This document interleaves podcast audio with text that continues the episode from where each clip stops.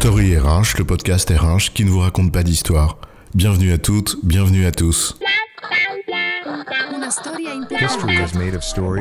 Dans cet épisode, nous allons vous donner les moyens de mieux comprendre pour vous engager. Ou plutôt, vous encourager à les donner. Soyez acteur, qu'ils disent. C'est gentil cette injonction, mais moi, vois-tu, je passe mon tour. La dernière fois qu'un de mes collègues a pris la parole en réunion pour questionner la sainte décision de l'entreprise, bah il s'est fait rabrouer.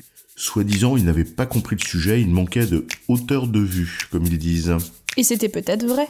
Sauf que si on se contente de le faire taire, sans lui donner les moyens de comprendre, d'adopter cette vision globale, comme ils disent, on ne peut pas leur reprocher ensuite de ne pas être acteur. Alors, donner les moyens de comprendre, c'est quoi l'histoire? Avant de commencer, rappelons que l'engagement pour un projet repose sur trois sentiments. D'abord trouver du sens dans le projet, ensuite avoir l'impression de pouvoir y contribuer, et enfin, imaginer en tirer une forme de récompense. Ce triptyque, sens, moyen, reconnaissance, constitue finalement le cadre de toute démarche pour favoriser l'engagement des salariés. Mais l'existence de chacun de ces éléments ne suffit pas. Encore faut-il que les collaborateurs aient conscience de leur existence. L'engagement repose sur un sentiment. Autrement dit, créer les conditions de l'engagement ne suffit pas, encore faut-il créer le sentiment que ces conditions existent. Or, cette dimension est bien souvent négligée.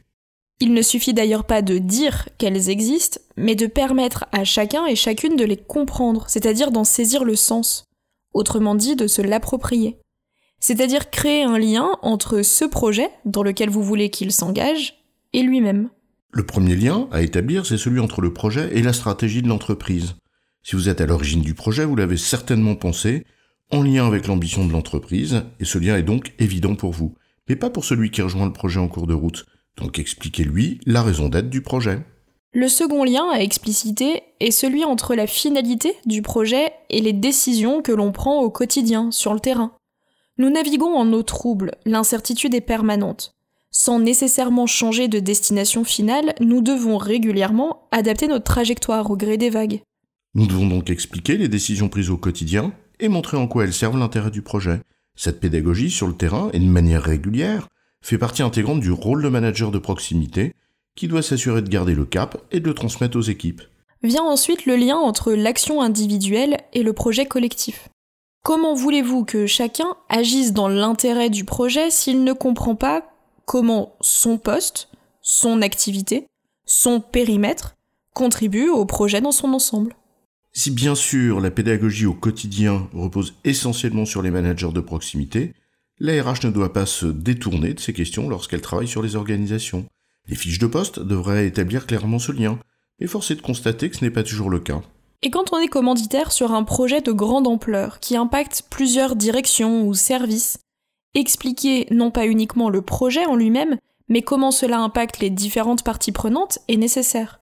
Cela suppose de changer d'angle de vue, ne pas parler uniquement du projet, mais bien de l'autre dans le projet. Le quatrième lien à établir, on le met un peu trop souvent. C'est le lien entre les moyens et le projet. Parce que pour mener un projet, bah, il faut des moyens, des compétences, des outils, un budget, Bah, etc. Oui, c'est évident, non?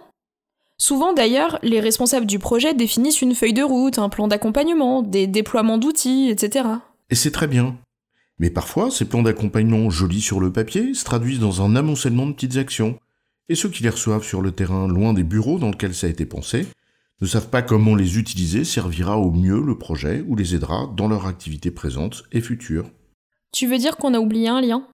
Ces boîtes à outils et autres listes de bonnes pratiques qui tombent comme un cheveu sur la soupe finissent surtout aux oubliettes. Un cinquième lien à établir, c'est celui entre le projet et les bénéfices que chacun peut en tirer.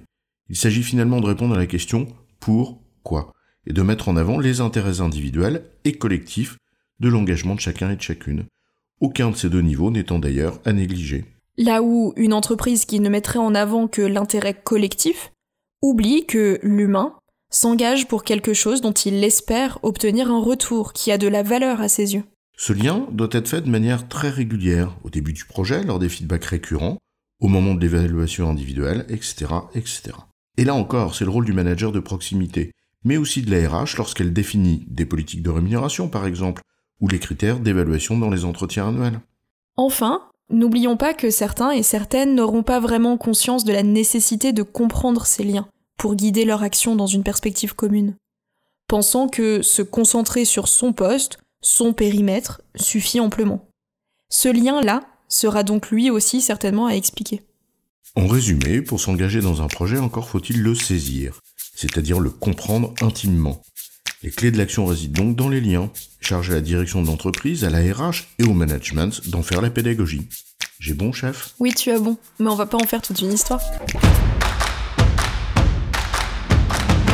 Story RH, le podcast RH qui ne vous raconte pas d'histoire.